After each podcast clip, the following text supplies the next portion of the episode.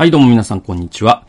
えーとですね、今日は、あのー、久しぶりの、まあ、ノートとね、YouTube の連動企画ということで、まあ、僕のね、そのノートの記事と、その YouTube のこの動画、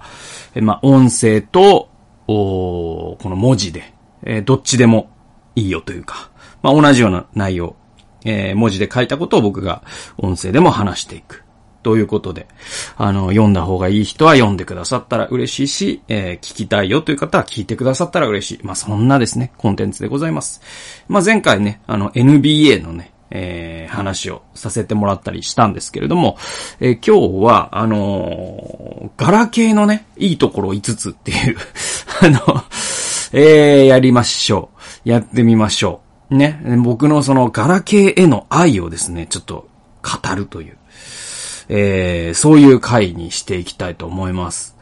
で、まあ僕自身、そのスマホを一度も持ったことがないんですよ。で、まあこの先も多分持つことはないと思います。えー、おそらく、まあ僕はその、日本で最後のガラケーユーザーになる覚悟を持って、やっています。まあ、それほどスマホというものを避けているんですよ。で、まあ、それは、まあ、スマホを持つと僕の仕事のパフォーマンスとか体調とかいろんなものが悪くなるぞという、まあ、そういう強烈な予感がするし、おそらくその予感が当たっているからなんですね。で、まあなぜ、その、だから、その自分のパフォーマンスを落とすためになんでわざわざお金を払わなければいけないのかっていうのが全くわからないわけですよ。っていうのが、まあ僕がガラケーであり続けている、えー、理由です。で、じゃあガラケーどうなのと。まあここに僕のね、ガラケーございます。これね、見てください。これ僕のガラケーでございます。ね。これね、えっ、ー、と、だいたい4年前ぐらいかな。に、えー、前のガラケー壊しまして、落として壊しちゃって、で、au のお店に行って、これまあ安いプランで、えっ、ー、と、機種代とかも込みで、えー、月々2000円ぐらいで、えー、運用しています。で、まあそういうね、えー、まあ、ガラケーなんですけれども、まあ、あのね、あのー、まあ、ガラケーってどうなのと。まあ、多分これ聞いてらっしゃる方もおそらく、えー、10人に9人ぐらいはスマホだと思いますので、まあ、ガラケーってどうなのって、まあ、皆さんもそのガラケーだった時代があるから知ってるよと、ね、思われるかもしれませんけれども、実はね、これね、ガラケーこの10年でほんと変わったんですよ。はい。で、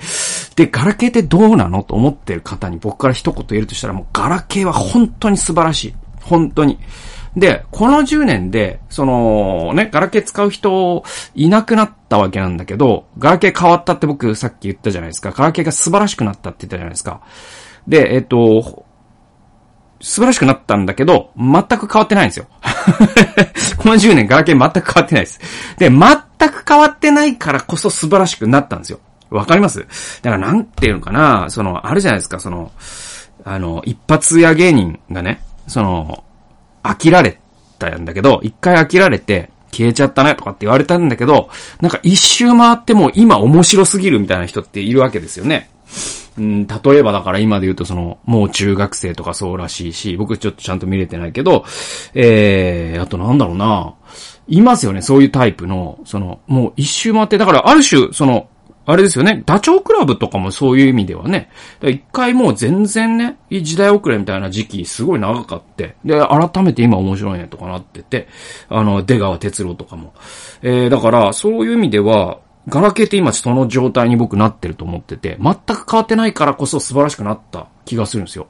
だからなんかこう、将棋で言うとさ、なんかもうその場に留まってただけで環境が変わったから、なんかマスが勝手に動いて、周りがね。で、歩が金になったみたいな感じがするんですよ。で、その意味を今から、何それ？意味わかんないっておっしゃるかもしれないけど、5ポイントでちょっと説明していきますわ。まずもうガラケーすごいのって、あのね、とにかくね、電池が長持ちなんですよ。これ僕ね、えっと、2週間に1回ぐらいしか充電しないんですよね。すごくないですか？で、なんかあの、スマホ持ってる人って四六時中充電できる場所を探してるイメージなんですけど、大体そうですよね。で、なんかもうコンセントの奴隷になってるなって思うんですよね。で、あるいはその充電ゲージの奴隷になってるっていう感じがするんですよね。で、まあその点もガラケーすごくて、ね、2週間に1回充電したら、もう、OK っていう。あの、もうすごいなと思いますね。で、もうコンセントのことなんてもう頭にも登らないですね。で、もう、こんな自由なことない。だから、一週間ぐらいのね、旅行だったら、一回もね、充電せずに、このガラケー運用できちゃう。もう、すげえな。もう、すごい。そんなスマホ多分ないですよね。なんで、もうすごいなと思います。で、今回ちょっとテンポ早めに行きます。次はね、これね、あのね、この10年でね、やっぱ何が変わったかっていうと、電話がかかってこなくなった。すごくないですか？電話がね、かかってこないの。本当に。で、えっと、でね、通知もね、もうゼロ。たまに僕一週間に2、3回このスマホが明るくなる、なんか通知が来る。で、それもうほとんどすべて、なんかこの au から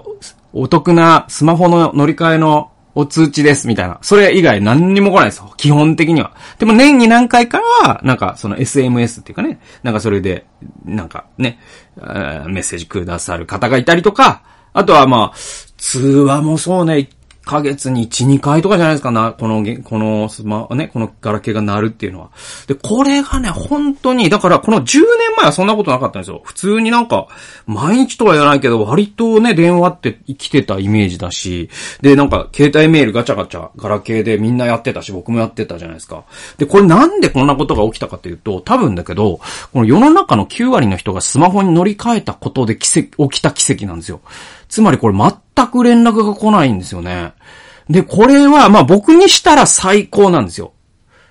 ただまあ人によっては最低かもしれないんで、これまあ僕の価値判断が含まれてるってことをちょっとお断りした上でだけど、僕はね、その HSP という、あのね、えー、なんだろうな、その非常にこう物事深く考えたりとか、その刺激というもののね、そのストレスが強かったりとかする人間なので、でまたその、まあ、そういう意味で内向的っていうか、その人との会話によって元気になるタイプじゃないんですよ、僕。人との会話で消耗するタイプなんですよ。なので、えー、だから僕はその電話が来ないことが本当に嬉しくて 通知もないことっていうのが本当に嬉しくて、もうなんか本当にこの10年で最高になりましたね。なんか、だから、その10年前はやっぱガラケーにも連絡来てたし、メール来てたし、通話も来てたから、あのそれなりに電話っていうのは消耗するツールなんだけど、今マジで何も来ないからもう最高ですね。はい。で、これなんでかというと、みんなが LINE とかでやり取りしてるから、なんか SMS と、ね、ショートメッセージと音声通話のみっていうのがもう僕の文庫じゃないですか。そうするともう一元さんお断りみたいな、なんか感じになって頑固なガラケーユーザーっていうのはもうみんなめんどくさくて連絡しなくなるんですよ。これはもう僕にとったら本当に幸せで、で、で、あのー、なんだろうな、僕ね、あのー、割とね、毎年というか、時々行っていた、その沖縄の、おお気に入りの島があるんですよ。あ、これ、あ、えっと、それはまあ、あの、なん、でも、毎年じゃねえな。うんと、新婚旅行で行ったりとか、まあ、数年に一度行って、久米島っていう島があるんですけど、あの、まあ、例えばね、だから僕が、もし、その、なんだ、毎年沖縄の島に行く人だったとしましょうよ。で、そしたら、なんていうか、そのお気に入りの島に、他の観光客が一人たりとも来なくなったようなものだと思うんですよ。この僕にとってのこの連絡が来ないっていう状況って。だからもうすべてのビーチがプライベートビーチになって素晴らしい気持ちになるわけじゃないですか、そうすると。で、これ僕のガラケー状況ってまさにそうなってて、みんながもう LINE をやってるから、もうね、本当に誰も僕に連絡してこないんですよ。で、もちろん来ますよ。その時は本当に必要なことのために来るんであって、それは、そのために持ってるんでね。あの、それはもう本当に僕にとってはすごくストレスフリーになって。で、そもそも僕、電話がごめんなさい、嫌いなんですよ。うんと、電話をかけるのも嫌いだし、かかってくるのも嫌いなんですよ。正直。で、SNS の通知も嫌いなんですよ。なんかもう小映えのようにやかましいと思ってて、その小映えがゼロになったわけだから、もう最高なんですよね。で、えっと、まあ、だから、じゃあお前ガラケーも捨てちゃえよと言われるかもしれないけど、でも、あの、で、確かにね、このガラケー、今これを捨てたところで99%の生活は成り立つんだけど、その残りの1%はやっぱ大事で、例えばなんかその、出先でさ、電車が止まっちゃって、緊急で誰かに連絡しなきゃいけないときはやっぱガラケー必要だし、例えば親戚が休止した時は多分連絡かかってこないと困るし、えー、子供が家で熱を出した時とか、そんな緊急事態のために僕はガラケーを所有しているっていう感じですね。で、まあ、本来の電話の正しい使い方っていうのはこれなんじゃないかなと僕は思っています。で、だから僕電話嫌いなんで。でもなんか、ズームとかで、ゆっくりじっくり、1対1で1時間、2時間話すっていうのは全然好きだし、できるんですよ。なんかこう、はい、元気みたいのがもう全然僕昔から実はダメだっていう っていうことを今カミングアウトしてるっていう。あんまり言いづらいじゃないですか。こいつちょっと反社会的なんじゃないかなって思われたら嫌だなって若い頃は思ってたから、今は何とも思わないのでもうカミングアウトしてるんですけども。はい。そんな感じです。えー、その3、えー、ガラケーの良さ。その3、SNS をすっとぼけられる。これ素晴らしいですね。あのね、あの、SNS のいろんなやりとりって、本当消耗しませんか？皆さん。まあ僕は、僕がだから HSP だからかもしれないですけど、まあ LINE とかグループ LINE とか Facebook のいいねとかなんかいいね返しとか、もう本当にそれ真面目にやってたら僕もうノイローゼになるなと思って で、やめたんですけど。で、あの、周囲からこれね、ガラケー派と知られるようになると、ね、で、で、知られるようになるっていうかもう、ガラケー派じゃないですか。で、あの、LINE って僕、パソコンでやってるんですよ。だからもう、既得な人じゃないですか、もはやね。だから LINE って僕、1日1、2回しか確認してなくて。だから、パソコンとめのメールと全く同じ使い方で LINE をやってるって感じだから。で、そういうパブリックイメージは僕はもはやもう獲得してるから、そうすると、なんか SNS の周りの、なんか SNS 周りの雑音があるじゃないですか。料金コン、金コン、金コンとか。それね、もう完全に無視できるんですよね。で、その、スマホ持ってる人がそれやると、あいつ何？無視してなんなの？あいつとかなるんですけど、もう僕、あの人ってああいう人じゃんっていうのがあるから、もうそのイメージが浸透しちゃってるから、もう SNS のリアクションをしなくても、あ、ごめん、ガラケーだから気づかなかったわっていう風に、すっとぼけられる。これは素晴らしいですよ。本当に楽。で、このためだけにでもガラケーにする価値があると僕は思っています。えー、その4、その4はですね、えー、人生が充実します。で、ガラケー派は人生が充実します。もう、あの、偏見に満ちた意見ですけれども。でで、でも、これは、そう考える根拠っていうのはあって、何かっていうと、まあ、この10年ほどね、やっぱみんなが、その、スマホになっていってく、その社会の変化っていうのを、僕は日本だけじゃなくて海外でも観察してるんです。で、そうするとね、この10年ほど本当不思議だったことは、やっぱレストランに行くとみんな写真を撮って、それをなんか、ね、SNS にアップロードすることに熱心で、なんか、それ味わってない感じがするんですよね。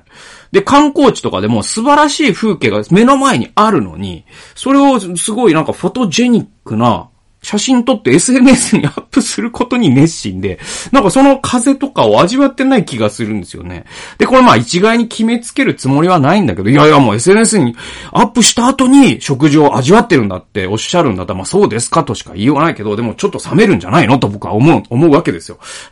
で、で、決めつけるつもりはないけど、大きな傾向としては僕間違ってないんじゃないかなと思うんですよね。で、これってやっぱりその SNS になんか人、SNS に、なんていうのか、その、人生を奪われちゃってる感じが僕はしてて、人生損してませんか？と、あんまり大きな声では言えないんだけど、思うんですよ。で、なんかこう、まあ、食事だったら味のポテンシャルを最大限味味わえてないし、えー、風景を100%堪能できてないってことになるんじゃないかなと。で、これもったいないんじゃないかなと。で、まあ、その別に観光とか特別な外食とかじゃなくても、なんかその例えばデートとか、その、妻と二人で外出するって言った時に、なんか、やっぱ最近よく見る傾向は家族だろうが、その夫婦だろうが、えー、料理が真ん中にある、で、テーブルに座ってる、それぞれがそれぞれのスマホ見てるって、これって、なん、なんか、その、食事ってやっぱさ、その、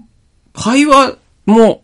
ね、なんかメニューの一つだとしたら、そのメニューを捨ててますよねって思っちゃうかな。うん。だからなんかその承認欲求の海で溺れていないで、みんなもっと人生そのものを楽しめようぜって、ガラケーをこうか、振りかざしながら僕は思うわけですよ。で、あんまりこ声に出して、これ心の中でいつも思ってるんだけど、声に出して結言うと結構怒られそうだから、まあ、心の中でいい、そしてノートでいい、まあ、この YouTube では言わせてもらうということですね。えー、最後。最後はね、これね、あの、ガガラケー安いっす。